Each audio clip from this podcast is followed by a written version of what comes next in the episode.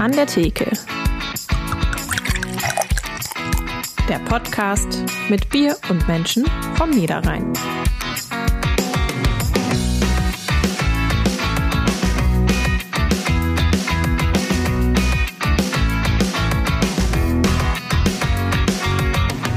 Gehört hat man schon davon. Von queer, divers, trans. Und plötzlich bist du mittendrin. Was macht es mit einer Familie, wenn der dreijährige Louis auf einmal sagt, dass er eigentlich Luisa ist? Genau das erzählt uns heute Maria Vöckler, die Mutter eines Transkindes. Und damit hallo und herzlich willkommen zu An der Theke, dem Podcast der NRZ. Schön, dass ihr wieder zuhört. Wir treffen uns hier in jeder Folge mit einem interessanten Gast vom Niederrhein, trinken gemeinsam ein regionales Bier und kommen darüber ins Plaudern. Freut mich, wie gesagt, dass ihr alle da seid und ja, also mein Name ist Markus Lenzen. Ich bin ehemaliger Gastwirt, beschäftige mich seit 2010 mit dem Thema Kreativbier. Daher stelle ich euch in jeder Folge ein bis zwei interessante Biere, meistens vom Niederrhein vor. Und heute bin ich ganz alleine.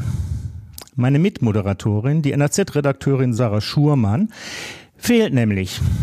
Stattdessen habe ich zwei Gäste, die Buchautorinnen Sarah Schurmann und Maria Vöckler, die gemeinsam das Buch Blau mit ganz viel Glitzer geschrieben haben. Hallo ihr beiden. Hallo. Hallo.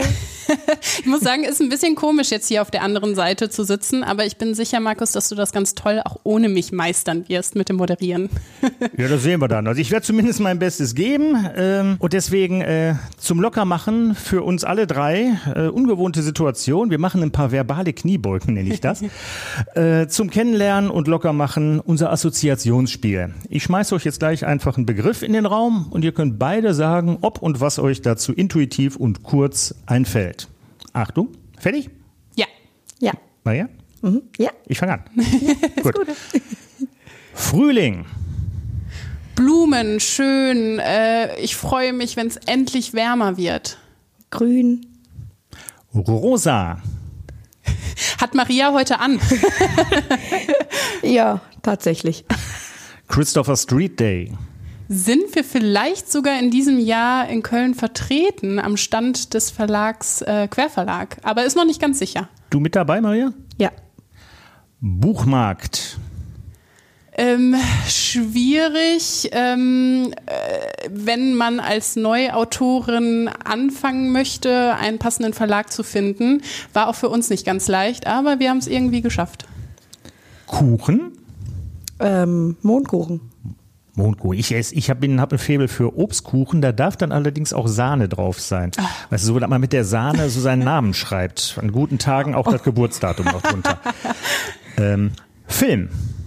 Mein Lieblingsfilm ist Die fabelhafte Welt der Amelie. Oh, der ist großartig. Und du? Ähm, ich gucke nicht so gerne Filme. Ich bin eigentlich so der Serien-Junkie. Gut, welche Serie? Toll. Oder was du zuletzt gesehen hast? Haus des Geldes. Ich habe nicht die geringste Ahnung. Wenn ihr es sagt, ähm, blau. Mit ganz viel Glitzer. Sehr schön, Frau Schumann. ähm, Urlaub. Chillig. Ach, das ist eine Stadt? Ja. Am, okay. An der Nordsee? An der Nordsee. Ja. Okay, und das wieder, und wieder was gelernt. Und wir, wir, stellen wieder fest, man geht nie döver aus der Kneipe raus, als man reingegangen ist. Und was gehört zu einem lockeren Gespräch an der Theke noch dazu? Ein Bierchen. Genau das. So, ich habe heute mitgebracht aus Düsseldorf Hausbrauerei Ürige. Ähm, das Sticke, also die Hausbrauerei Ürige, gegründet 1862 von Wilhelm Kürten, der galt als ständig schlecht gelaunt, was im Düsseldorfer Platt als ürig beschrieben wird. Und schon hatte sowohl Brauerei als auch das Bier den Namen. Ähm, das eigentliche Stammbier von denen, dieses traditionelle Alt, das Lecker Dröpke, ist gewöhnungsbedürftig, gilt als eines der hopfigsten Biere in Deutschland. Äh, wenn ihr mal vor Ort seid, solltet ihr euch trotzdem den Ausschank in der Altstadt gönnen, ist sehenswert. Mitgebracht habe ich allerdings das sogenannte Sticke, das eine stärkere Variante des Altbiers. Jetzt gucken wir erstmal, dass wir das hat das einen Grund, warum der Flaschenhals so lang ist? Ich glaube, das hat schlicht und ergreifend Designgründe. Okay. Ich glaube, es hat keinen technischen Grund. Dann schütten wir mal ein. Schütten wir mal ein. Guck mal, das sieht doch schon, sieht aus wie ein Alt, ist ein bisschen dunkler vielleicht. Wir haben einen feinporigen Schaum, typisch für obergärige Biere. Ich habe so ein paar Hefeteilchen schwimmen, aber im Großen und Ganzen sieht es homogen aus. Wenn wir riechen, Ja, da riecht man aber schon, dass das ein bisschen gehaltvoller ist als ein normales Alt, ne? Ja, Ist ja schön dunkle Malze, leichte, röstige Aromen. Die typische Altbier-Nussigkeit kommt durch. Die müsstest du diesmal auch riechen. Die, beim Alt hast du die nie. was soll das denn heißen? Na, das ist diesmal ein bisschen vordergründiger. Ja, Und ich habe so, so, so, ein bisschen, so ein bisschen Toffee noch dabei. Ja, du jetzt wieder hier mit deinen Spezialaromen, die ich nicht äh, rausrieche, aber es ist Aber, okay. aber, aber, aber schmecken wir es. Das können wir Ja. probieren. Prost, Prost Maria. Prost. Maria trinkt übrigens ähm, etwas ohne Alkohol und zwar ein Aperitif von Klostermann aus Wesel. So. So, zu unserem Bier. Ich, ich finde es überraschend mild mal wieder. Also es riecht wieder stärker, als es schmeckt. Du hast einen schön süßlich im Antrunk, ne? also durchaus, man merkt, es hat 6% im Vergleich zu den 4,7, glaube ich, die das lecker Dröpke hat. Äh, die Röstaromen schlagen natürlich voll, voll durch, du hast Karamell. Äh, das hat schon kräftig Körper und wenn man einen Augenblick wartet, jetzt müsste so langsam die bittere von hinten kommen. Die kommt so ein bisschen angeschlichen, weil es hat relativ viel Hopfen auch, hat 38 IBU. Das sind so um die 10, 12 IBU mehr als zum Beispiel ein Pilz hat. Das hier ist jetzt tatsächlich mal eine karamelligere Variante des Ganzen. Ähm, je nach Batch, das wird nicht so häufig gebraut, habe ich es auch schon gesehen, dass so ein bisschen Dörbs oder Rosinen dabei war. Als kleines, als kleines Schmankerl noch, warum heißt das Sticke? Keine Ahnung. Aber ich. Das wusste ich. Ich hab's, ich hab's nachgeschaut. Also, der Stil Sticke ist angeblich im Ürigen das erste Mal gebraut worden und zwar als Zufallsprodukt. Damals waren die Braurezepte nicht so exakt aufgeschrieben. Da hieß es schon mal zwei Eimer davon, Scheffel davon und noch eine Hand davon hinterher. Und da konnte es schon mal passieren, dass das so ein bisschen durcheinander ging. Ähm, und da kam was anderes raus als das, was man eigentlich haben wollte. So vor allem, wenn man sich vertan hatte, dass zu viel drin war. Dann war das Bier höherprozentig, stärker, es war also aber auch teuer in der Herstellung, also konnte man es nicht wegschütten. Dann hat man es unter der Hand, also heimlich still und leise, an äh, Stammgäste verkauft. Und heimlich still und leise heißt im Ruhrdeutschen Stickum. So, also unter der Hand Stickum. Und Stickum wiederkommen, ihr denkt, das kommt aus dem Lateinischen. Au contraire. Das kommt aus dem Niederländischen, das ist eine lateinischem Vorbild nachempfundene Umformung von Stickem, das heißt heimlich. Eieieiei, das ist ja hier. Ich fand, ich fand, ich fand, die, ich fand, ich fand, die, ich fand die Geschichte toll. Aber Ja. jetzt kommen wir doch eigentlich mal zum eigentlichen Thema. Ihr beide habt zusammen ein Buch geschrieben. Damit man Genau. zusammen am Buch schreibt, muss man sich kennenlernen. Wie habt ihr euch kennengelernt? Sarah, fängst du an? Ja, sehr gerne. Das war während meines Volontariats bei der NRZ. Und zwar ähm, habe ich mich damals gefragt, wie es denn eigentlich ist für Eltern, wenn sie merken, dass ihr Kind trans ist. Also ich hatte so das Gefühl, über das Thema Transidentität allgemein wurde nicht so viel gesprochen, aber vor allem nicht über die Rolle der Eltern. Und äh, ich habe dann verschiedene Vereine und Selbsthilfegruppen angeschrieben und habe dann irgendwie über fünf Ecken Maria kennengelernt und konnte dann im Juli 2019 war das, glaube ich, einen Artikel dann über sie und ihre Geschichte schreiben. Und dann habt ihr beide entschlossen, äh, dass ihr ein Buch schreibt. Wie kam es denn dazu? Ich wurde eingeladen zur Talkshow, nachdem Sarah einen Beitrag geschrieben hat über uns. Und ähm, als wir dann ähm, die Talkshow gedreht haben, wurde ich dann darauf hingewiesen, dass es ja ganz cool wäre, wenn ich ein Buch rausbringen würde. Und ich meinte noch so, ach nee, das kann ich ja gar nicht und äh, traue ich mir gar nicht zu und so mutig bin ich ja gar nicht und ich wüsste gar nicht, wie ich das auf die Beine stellen könnte und so. Und ja, und irgendwann habe ich dann überlegt und, und selbst ein paar Zeilen geschrieben, aber das war nicht ganz so, so rund, wie ich mir das vorgestellt habe. Und dann habe ich Sarah gefragt. So, also dann hattet ihr zueinander gefunden und wie lief die Zusammenarbeit dann ab? Jetzt so, ich habe ja keine Ahnung. Erklärt mir doch, wie schreibt man überhaupt zusammen ein Buch? Ja, da mussten wir uns auch erstmal ein bisschen einfuchsen. Ähm, wir haben uns am Anfang erstmal überlegt, was denn eigentlich alles rein soll ins Buch und haben das dann chronologisch abgearbeitet. Also ich bin dann zu Maria gefahren und sie hat mir dann einfach erzählt, was alles passiert ist, zum Beispiel wie es damals mit der Karnevalsfeier war. Es war so ein ganz entscheidender Wendepunkt. Und dann habe ich mir Stichpunkte gemacht, bin nach Hause gefahren und habe das alles runtergeschrieben. Äh, Im Prinzip so, wie ich sonst auch als Redakteurin arbeite und Zeitungsartikel schreibe. Und dann habe ich jedes Kapitel natürlich Maria geschickt, die nochmal drüber gelesen hat und dann gesagt hat, ja, da fehlt noch was oder äh, das hast du falsch verstanden, da müssen wir nochmal was umschreiben. Ja, und so ist nach und nach das Buch entstanden. Also hast du quasi immer gegengelesen, was Sarah geschrieben hat, aus dem, was du erzählt hast, und du hast dann quasi redigiert und gesagt, guck mal, hier fehlt noch und da müssen wir noch. Genau so war das. Ähm, ja, das Buch ist erschienen. In dem Buch geht es um Louis, der schon früh sagt, dass er eigentlich ein Mädchen ist. Äh, wie hat sich das damals gezeigt, Maria? Das kann man eigentlich so gar nicht äh, zusammenfassen. Das, das kam einfach in der gesamten Entwicklung so. Natürlich habe ich das gemerkt an so Sachen wie, äh, dass Glitzer ganz toll ist und rosa, pink, also so die typischen Mädchenfarben einfach, was für mich aber noch lange nicht so der Grund war, in Sorgen zu kommen. Aber grundsätzlich hat sie immer eben sich gerne verkleidet und wollte mit den Mädchen aus dem Kindergarten mehr spielen. Also quasi im alltäglichen Leben schon damals mehr als, als, als Mädchenverhalten.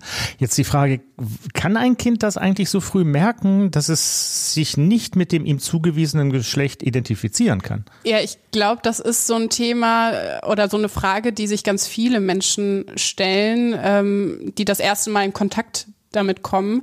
Und deswegen war es uns auch ganz wichtig, äh, fürs Buch eine Expertin zu Wort kommen zu lassen. Das ist die Therapeutin äh, Frau Lichtenberg, die die Familie auch schon früh begleitet hat. Die hat das Nachwort geschrieben und darin beschreibt sie zum einen also die, die erste Sitzung mit Luisa, wie mhm. sie das erlebt hat, so aus ihrer Sicht. Äh, und zum anderen erklärt sie aber auch ganz viele fachliche Dinge. Zum Beispiel führt sie eine Studie an, die belegt, dass Kinder sehr wohl schon durchschnittlich im Alter von etwas mehr als drei Jahren erkennen können, zu welchem Geschlecht sie sich angehörig fühlen. Okay. Äh, Maria, wie hast du dann reagiert, als damals für dich ja auch noch Louis euch zu verstehen gegeben hat, dass er eigentlich ein Mädchen ist? Ja, das war natürlich äh, schwierig, aber der eigentliche Punkt war ja, dass der Kindergarten mich drauf angesprochen hat. Und dann bin ich ja auch erst ins Gespräch mit Luisa gegangen. Luisa hatte im Kindergarten erzählt, als in der Runde gefragt worden ist, was man sich denn wünscht zu Weihnachten, hat sie geantwortet, ich wünsche mir eine Scheide. Und das hat der Kindergarten mir erzählt. Und danach bin ich erst mit ihr ins Gespräch gegangen und habe dann natürlich für mich reflektiert, aha, das passt natürlich mit den ganzen Entwicklungen, die sie da uns gezeigt hat. Ne? Mhm. Weil das war für mich eigentlich ganz normal, denn mein großer Sohn Finn hat auch mit Mädchensachen gespielt. Ich sag's mal so, Mädchensachen. Äh, und deswegen, ich denke, das war eine Phase gewesen. Also so habe ich gedacht. Und deswegen bin ich erst darauf so richtig, also aufmerksam geworden, als der Kindergarten mich ansprach. Also quasi diese, diese Weihnachtsfeier, diese Weihnachtswunschsitzung war so, war so ein Knackpunkt. Ja.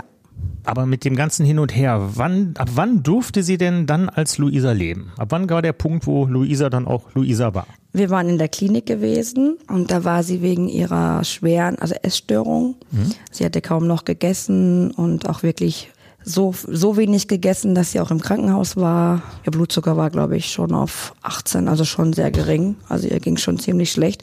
Und deswegen habe ich dann die Klinik auch aufgesucht und ähm, ja, und da habe ich mich dann auch gewagt, sie einfach so leben zu lassen, wie sie sich das wünscht, weil uns da einfach keiner kennt. Und von daher war es auch für uns keine große Hürde. Und ich musste mich auch nicht rechtfertigen, außer natürlich bei den Ärzten oder Therapeuten. Vielleicht noch, wieso sie zu dem Namen gekommen ist. Das ist vielleicht auch noch ganz interessant. Ja, ja das war, ähm, als uns der Papa besucht hat in der Klinik. Wir wollten ins Kaufhaus, weil die Luisa hat sich Ohrringe gewünscht. Und ich habe so ein bisschen gehadert, ob das nicht ein bisschen zu früh wäre, weil wir waren ja erstmal da, um zu gucken, einfach wie es für uns alle ist, wenn sie jetzt so lebt, wie sie leben möchte. Ja, dann waren wir da und äh, sie hat sich so gefreut, als sie vor dem Juweliergeschäft stand. Und dann konnte ich auch nicht Nein sagen. Und dann ähm, ist sie da rein und, und, und voller Freude hat sie sich dann ihre ersten Ohrringe ausgesucht.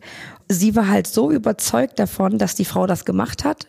Und sie hat nicht mal eine Träne verloren. Also sie, sie saß da ganz mutig und hat dann da das über sich ergehen lassen. Und das hat uns alle so gefreut. Und selbst die Dame, die sie gestochen hat, äh, weil sie sagte eigentlich, die meisten weinen oder kommt eine Träne, bei ihr kam gar nichts. Und ähm, naja, irgendwann meinte halt der Papa, ähm, weil halt wieder da, das Thema mit dem Namen kam. Sie findet halt Elsa so ziemlich toll und Elsa fanden wir aber alle nicht ganz so toll. weil, ja, ich, ich, ich hatte schon genug von Elsa, weil bei uns ist das natürlich den ganzen Tag Thema gewesen und auch das Zuhause ist nur mit Elsa voll. Jetzt müsst ihr mir helfen. Wer ist Elsa? Eiskönigin Elsa, Markus. Disney. Entschuldigung. Ach so, Jetzt ja, könnte ach, man die- singen, ein wenn man Disney-Film. singt. Okay, ja, ja, okay. Kannst du singen, Maria? Ich, ich kann diesen Song leider nicht. Ich möchte nicht singen. Meine, Mitbewo meine alte Mitbewohnerin, die hat diesen, dieses Lied auch geliebt, aber Aber der Olaf ist recht bekannt. Der Schneemann. Vielleicht. Ja, ach, den kenne den kenn ich, ja, klar, der ist Ja. auch in der Werbung irgendwie, wird der vorbeiholen, oder? keine Ahnung. Ja, weiß ja, aber ich glaube, wiederum ich glaube, nicht. da weiß ich wer. Okay, ja, Aber dann, deswegen, weil Elsa überall ist. ach so, äh, ja, okay, gut, ja, ist klar. Obwohl Elsa ist schon ein süßer Name, ne? Ja, das stimmt. Aber Ja. trotzdem wolltest du nicht dein Kind Elsa nennen. Ja, genau. Und dann meinte ähm, Kai, wir könnten ja Luisa nehmen. Und das hat uns allen direkt gefallen und Luisa hat sich sofort gefreut und äh, gesagt, ja, ja, der Name ist toll. Und von da an hieß sie eben Luisa. Ja, vielleicht ist da nochmal ganz wichtig zu betonen, dass äh, wir die Namen alle geändert haben im Buch. Also Luisa heißt eigentlich nicht Luisa. Uns ging es einfach darum, dass wir das Kind natürlich schützen, schützen möchten, so wie alle anderen Beteiligten. Ähm, und deswegen heißen alle eben anders, außer Maria. Maria heißt auch Maria, aber äh, sie hat unter ihrem Mädchennamen veröffentlicht ähm, und heißt deshalb auch nicht mehr Vöckler. Und vielleicht noch ein Punkt, äh, der ganz gut dazu passt, ist, ähm, dass man sich ja vielleicht fragen kann, warum wir im Buch nicht von Anfang an Luisa schreiben. Weil es war ja schon immer Luisa, es war schon immer ein Mädchen. Uns ging es aber darum, diesen Entwicklungsprozess von Maria zu schildern. Also Maria dachte ja am Anfang wirklich, äh, sie hätte einen Jungen zur Welt gebracht. Und das war ganz schwer ja auch für dich, Maria, erstmal herauszufinden, ähm, ja, dass du tatsächlich eigentlich eine Tochter hast. Und das wollten wir eben beschreiben, um anderen Familien, die sich in einer ähnlichen Situation befinden und vielleicht total verwirrt und überfordert auch sind, zu zeigen, ja, sie sind einfach auch nicht alleine. Das ist so der Grund dafür, warum wir am Anfang noch Luis schreiben im Buch. Was ja in der Community, Achtung, äh, als Dead Name. Genau, äh, richtig. So, weil ich habe mich also auch wirklich, muss ich zugeben, einlesen müssen in, da, in das ganze Thema. Ich habe nicht alles verstanden, äh, aber ich wäre sehr irritiert gewesen, wenn in dem Buch von Anfang an direkt von, von einer Luisa die Rede ist und mich gefragt, wo ist denn das Problem? Es ist doch ein Mädchen. Genau. Also da wäre wär mir, der- wär mir jetzt als jemand, der da nicht so viel mit zu tun hat, wäre mir der Weg nicht ganz klar gewesen. Von daher äh, finde ich hier die Verwendung des Deadnames, auch wenn das in der Community verpönt ist vielleicht, für jemanden, der nicht im Thema ist, durchaus sinnvoll. Genau, um erstmal so Leute ranzuführen, die vielleicht noch nie vorher davon gehört haben, was überhaupt Trans ist. Ich glaube, das ist doch auch irgendwie zumindest im, zum guten Teil das, äh, das Zielpublikum eures Buches, oder Maria? Ja, auf jeden Fall. Und wir wollen ja auch niemanden damit verletzen. Nur es ist halt meine Geschichte und unsere Familie und deswegen ist das so geschrieben worden. Ja, also gut, so habe ich auch, auch, ja gut, aber ich weiß, man kann das auch anders und eigentlich ja und Deadname und soll man nicht, aber wie gesagt, man muss den Leuten, die sich nicht so auskennen, ja eine Einstiegshilfe geben. Jetzt klang das ja alles ganz hübsch und positiv, Ohrringe, ähm, Kleidchen, wunderbar. Aber wie hat denn euer Umfeld auf den Namen Luisa und das Ganze reagiert? Das ist ja, wenn ich das richtig verstanden habe, irgendwann eskaliert. Ich mache jetzt mal einfach einen Begriff rein. äh, Ich sag mal Kindswohlgefährdung. Ja, der ähm, Kindergarten hat uns beim Jugendamt gemeldet. Und das war für mich natürlich ein Schlag ins Gesicht, weil eigentlich waren die total dafür, dass Luisa jetzt als Luisa leben soll und dass sie so sein darf, wie sie sein möchte und dass auch die Schilder im Kindergarten geändert werden. Und wir haben uns da ziemlich gefreut, weil endlich mal was geklappt hat. Weil mit dem Kindergarten gab es immer wieder Probleme. Aber dieses Thema war von vornherein, dachte ich, mit denen, also Erzieherin, also eigentlich gut. Aber das war's halt dann nicht. Und dann wurde ich eines Morgens ähm, gerufen zum Gespräch. Und es war schon ziemlich komisch für mich, weil die Schilder waren wieder ab von Luisa und es stand wieder Luis. Und das hat auch die Luisa ziemlich verunsichert. Und dann hat sie sich in meine also Arme gekuschelt und gefragt, warum ist das so und warum nennen die mich wieder Luis? Und ich sagte, ich werde das klären, es wird alles gut und habe sie dann geküsst und, und umarmt und dann ging sie in die Gruppe. Ich bin direkt äh, zum Besprechungsraum. Naja, dann saßen wir da alle und es hieß dann, dass die Leitung sich in ihrer größten Sinneskrise befindet, weil wir nicht entscheiden könnten, dass sie jetzt auf einmal Luisa heißt. Weil ihr die Eltern seid, könnt ihr das nicht entscheiden. Ja. Ja, da steckt viel hinter. Also das ist ein Riesenberg an Gefühlen, die da hochgekommen sind und also ganz, ganz dramatisch alles. Und ich glaube, im Detail können wir darauf jetzt gar nicht eingehen. Das kann man natürlich dann alles in unserem Buch auch nachlesen. Aber das ist so erstmal dieser Knackpunkt auch der Geschichte gewesen. Ja. Ja, wo das Ganze gekippt ist, Genau. quasi von läuft eigentlich ganz gut, die Entwicklung ist gut und dann gab es einen Knackpunkt, wo das Ganze doch eher in ja, ein Horrorszenario wurde. Oh ja. So, aus besonderem Anlass, jetzt bevor wir mit unserem Quiz weitermachen, ähm, ein Hinweis äh, in aktueller Sache. Ähm, die Ukraine und die dortige Krise ist in aller Munde, speziell auch die Flüchtlinge.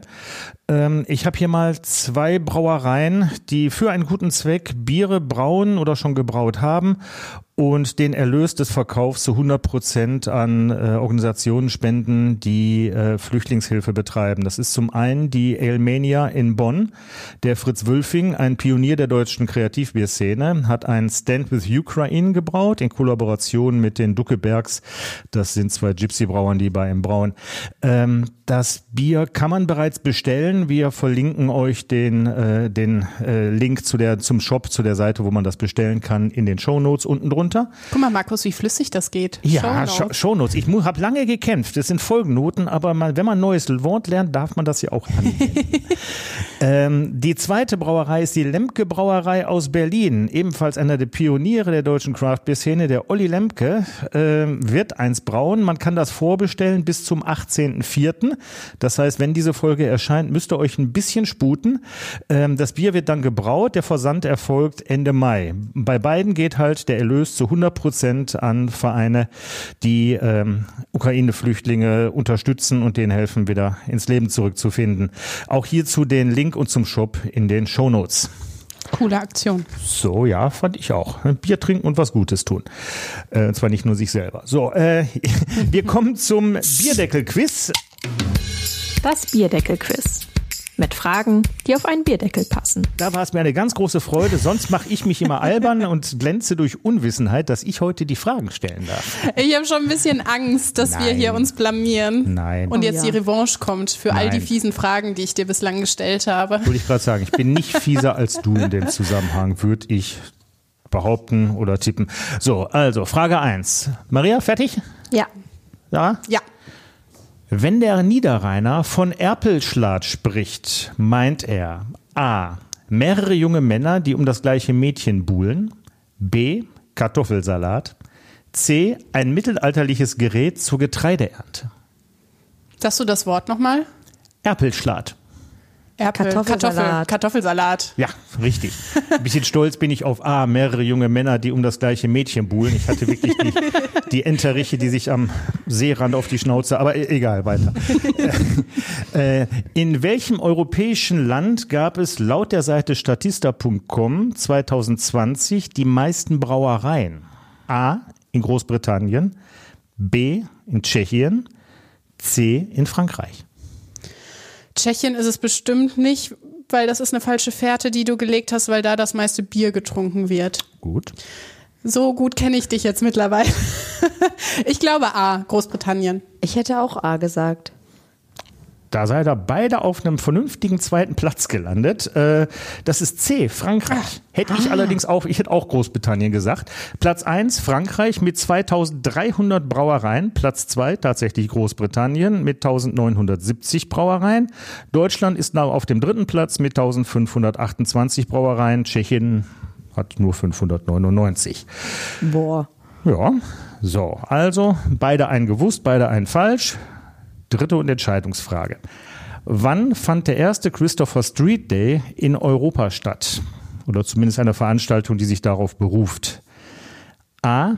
1977 in Stockholm. B. 1983 in Berlin. C. 1987 in London. Ich würde in London sagen. Ich würde tatsächlich eher auf die Orte gehen und ich kann es mir in London am besten vorstellen. Hätte ich auch gesagt. Ja, dann geht das Ganze eins zu eins aus, das ist falsch. Ach, krass. Ja. Äh, 1977 in Stockholm. Kurz, also der CSD erinnert an den Aufstand von homosexuellen und anderen sexuellen Minderheiten als Folge äh, von Polizeiwillkür und gewalttätigen Razzien in der Kneipe Stonewall Inn auf der Christopher Street Day in Greenwich Village, New York am 28.06.1969 gab es da tagelange blutige Straßenschlachten und diesem Ereignis wird äh, quasi einmal im Jahr, immer im letzten Samstag im Juni in New York ein Stra mit Straßenumzug gedacht. Äh, der erste Befreiungstag von Schwulen und Lesben fand 1977 mit circa 400 Teilnehmern in Stockholm statt. Gedacht. Ja. Super. Aber unentschieden. Also wir sind beide Unentschieden, gleich wollte ich nicht gerade sagen. schlau, Ihr seid, oder? wollte ich gerade sagen, habt ihr beide gleich gut gemacht. Das kam jetzt zögernd. So, ich muss sagen, alleine moderieren ist anstrengend. Tatsächlich, glaubt's oder nicht. Ich rede mir hier den Mund fusselig und das heißt Zeit fürs zweite Bier. Ich war unterwegs und habe mitgebracht den dunklen Bock von der Brauerei Geilings aus Kamp Lindfort. So, als erstes fällt auf, wunderschöne Flasche, schwarz-weißes Etikett. Äh, es ist kein Bock drauf zu sehen, weder ein Ziegenbock, noch ein Widder, noch ein ähnliches gehörntes Huftier, sondern das Wappen der Geilingsbrauerei mit Fuchs und Hase, was so schön daran erinnert, dass die Brauerei doch sehr ländlich ist und dort liegt, wo sie Fuchs und Hase Gute Nacht sagen. Oben wieder das typische Wachsiegel. Ah, so, gib mal dein Glas ab. So, dann schauen wir mal. Oh, auch sehr dunkel. Ja, das sind. Das heißt nicht nur, Reicht. das heißt nicht nur dunkler Bock, es ist sogar ein dunkler Markus, du Bock. meinst es immer zu gut mit mir. Ja, Dankeschön. Bier. Wer, wer Bier hat, der soll teilen. So. Der dunkle Bock, wir schauen mal. Deutlich dunkler als auch gerade das Sticke. Fast blickdicht, würde ich sagen. Auch hier relativ feinperligen, nussigen Schaum, nussbraunen Schaum. Noch stärkere Röstaromen, ganz vordergründig Kaffee. Ja, und wenn du mal ganz genau hinriechst, so ein bisschen, ein bisschen Zitrone, ganz, ganz bisschen was Fruchtiges schimmert durch. So ein, so ein Hauch von Zitrone ist mit dabei. Und wenn wir es probieren, Ja, jetzt, wenn du es sagst, ja. komm, wir probieren mal. Es geht ja immer darum, wie es schmeckt. Prost. Prost. Sehr malzaromatisch. Die üblichen Verdächtigen, die auch in der Nase dabei waren, sind dabei. Wir haben natürlich Kaffee, bisschen Bitterschokolade. Ähm, ich finde es sehr süffig. Auch für seine Das stimmt. 6,5 Umdrehungen sollte man eben nicht an. Das hat schon fast ein bisschen was Malzbierartiges. Ja, wollte ich gerade sagen. Das kann man Ne? so wegtrinken. Mhm. Genau das. Und das macht das Ganze so gefährlich. Äh, ist also nicht so dick und äh, dass man es fast kauen muss, wie viele Stouts das so haben. Und ich finde auch im Geschmack, du hast so eine ganz leichte Fruchtigkeit. Mich erinnert so ein bisschen an Sachertorte. Weißt du, diesen ganz schmalen Streifen Fruchtmarmelade unter der Schokoladendecke. Daran erinnert mich das Bier. Es hat eine leichte Hatten wir das Süße. nicht in der Folge mit Ralf Seger? Da hast du auch von Sachertorte gesprochen gut und sein, hast ja gesagt, demnächst bringst du mal Sachertorte mit. Also hier steht keine, Markus. Ja, ich hab's, ich hab's verstanden. So, noch ganz kurz zum Bier. Also, und dann beziehungsweise zur Brauerei. Ich sagte schon, Kamp Lindfort seit 2012 auf dem Geilingshof braut Johannes Lehmbruck und sein Baumeister Karl Weyer. Die bauen vier Biere, ein Kellerpilz, ein Alt, ein IPA und ein Weizen, standardmäßig. Hin und wieder irgendein Special, der heißt dann immer Prototyp. Und einmal im Jahr zur Hopfenernte brauen sie diesen dunklen Bock mit ihrem selbst angebauten Hopfen. Äh, Und zwar bauen die an Saphir und Kaskade und das reicht immer ganz genau für einen Ansatz von diesem dunklen Bock. Ne, deswegen also auch, das sind beides Aromahopfen und der Kaskade wird sehr spät zugesetzt, daher kommt diese leichte Fruchtigkeit in dem Bier. Und wer jetzt gerade zugehört hat, ich habe gesagt seit 2012, wir haben 2022, die feiern dieses Jahr ihr zehnjähriges Bestehen. Und zwar exakt äh, eine Woche und einen Tag nach Erscheinen dieser Folge am 23.04. ab 10 Uhr auf dem Hof der Brauerei. Festbier wird ein leichtes Pale Ale sein. Es gibt Ausschank, Brauereiführungen, es gibt was zu essen, Kinderbespaßung und ich weiß nicht was noch alles. Äh, wir verlinken euch auch dazu die entsprechende Seite in den Show Notes. Wäre schön. Also ich bin auf jeden Fall da. Wenn wir uns da, wenn, wenn, wenn ich da den einen oder anderen sehe und treffe, wir können bestimmt auf ein, mit einem Bierchen anstoßen auf, auf die Brauerei. Die freuen sich, uns zu sehen. Kommt zahlreich. Ja. So, jetzt kann ich nicht Sarah angucken und sagen, mach mal weiter mit der nächsten Frage. Das muss ich schon selber machen. Ist eigentlich auch mal ganz entspannt, hier auf der Seite zu sitzen. Jetzt hatten wir gerade, äh, dass diese ganze Situation irgendwann gekippt ist, das Ganze so ein, so, so ein bisschen in ein Horrorszenario ausartete, unheimlich stressig wurde. Äh, Wie verpackt man das als Familie? Wie, was macht das mit so einer Familie? Also wir waren natürlich alle sehr entsetzt und auch verunsichert, ob wir nicht alles falsch gemacht haben und ob das alles nicht so richtig war. Aber wir haben uns dann beraten lassen und haben auch recherchiert und geguckt, dass wir mit Luisa zur Beratungsstelle gehen. Und da haben wir uns dann auch beraten lassen. Und dann kam halt auch einfach raus, dass das, was wir gemacht haben, gut war und dass wir uns da keine Vorwürfe machen brauchen. Und dass es auch eben vorkommen kann, dass es einfach transphobe Menschen gibt. Und damit müssen wir lernen zu leben. Leider. Was heißt leider? Aber das hat, das hat, das hat euch dann aber zumindest in dem bestärkt, dass ihr erstmal von eurer Art der Erziehung und dem Umgang mit der ganzen Situation das richtig gemacht habt. Das ist ja dann auch so ein, ist schon schon eine Beruhigung erstmal. Ja, natürlich. Und ich habe es auch eigentlich gemerkt, weil sie hat ja wieder gegessen mhm. und auch zugenommen und die Klinik war einfach gut, auch wenn im Endeffekt die Klinik auch nicht das Richtige war. Aber ich glaube, dass sie einfach sie sein konnte, hat so viel gebracht, dass das eben mit diesem Thema, sprich mit dem, also Essen, besser geworden ist. Ist ja schon mal ein gutes Zeichen. Ja, genau. Und alle anderen haben ja auch gemerkt, dass es besser geworden ist. Wenn die Außenstehenden es merken, du hast das Kind jeden Tag zu Hause, siehst das natürlich nochmal an, anders, aber wenn die Außenstehenden schon sagen, da scheint es aber wieder aufwärts zu gehen, ist ja auch nochmal ein schönes Feedback. Ja, genau. Wie alt ist Luisa heute und wie geht's ihr? Sie ist heute neun mhm. und ihr geht's total gut. Sie ähm, fährt jetzt schon mit der Kirchengemeinde für zehn Tage weg und auch mit der Klasse fünf Tage. Ich finde das ziemlich erschreckend, weil sie einfach mal am Stück irgendwie, also nicht am Stück, aber einfach mal 15 Tage weg ist. Hm. Und ich mir denke, wieso? Was soll das? Plötzlich groß. ja, und ich bin eigentlich total traurig darüber. Auch stolz, aber traurig, dass sie so, ja, ich fahre da mit der Kirchengemeinde weg, da sind meine Freunde und auch mit der Schule. Sie ist da total reif. Mhm. Es geht weiter. Und wie wird es weitergehen? Habt ihr schon über Pubertätsblocker oder vielleicht die ein oder andere OP nachgedacht? Weil mit neun ist ja jetzt durchaus das in Sichtweite. Ja, also wir sind im Hormonzentrum und da sind wir zur Kontrolle. Und natürlich gab es da auch schon Gespräche in Bezug auf ähm, Blocker. Und da hat man zu uns gesagt, man braucht das zweite Stadium der Pubertät, um dann ähm, die Blocker einsetzen zu können. Aber das ist individuell, das kommt nicht mal aufs Alter an, sondern je nachdem, wie schnell der Körper ist. Deswegen sind da Kontrollen, um einfach immer auf der Hut zu sein. Und die Blocker, die äh, blocken tatsächlich, wie der Name schon sagt, die Pubertät, ne? Genau, genau. Mhm. Vielleicht ist an der Stelle auch nochmal ganz wichtig zu betonen, dass es bei Kindern in so jungen Jahren noch gar nicht um geschlechtsangleichende Operation oder so geht. Also es das Wichtigste ist tatsächlich erstmal, dass die Kinder so leben dürfen, wie sie sind, wie sie leben möchten. Und dann kann man im nächsten Schritt irgendwann schauen, welchen Weg sie gehen wollen. Also das heißt ja auch nicht, dass alle Transmenschen eine Operation durchführen lassen wollen. Mhm. Es gibt eben nicht den einen Weg, den ein Transmensch geht. Und genauso ist es auch mit unserem Buch. Es ist die Geschichte einer Familie mit Transkind. Ähm, und andere Familien mit Transkindern können ähnliches oder auch ganz anderes erlebt haben. Also es ist Marias biografische Erzählung. Und warum heißt die Blau mit ganz viel Glitzer.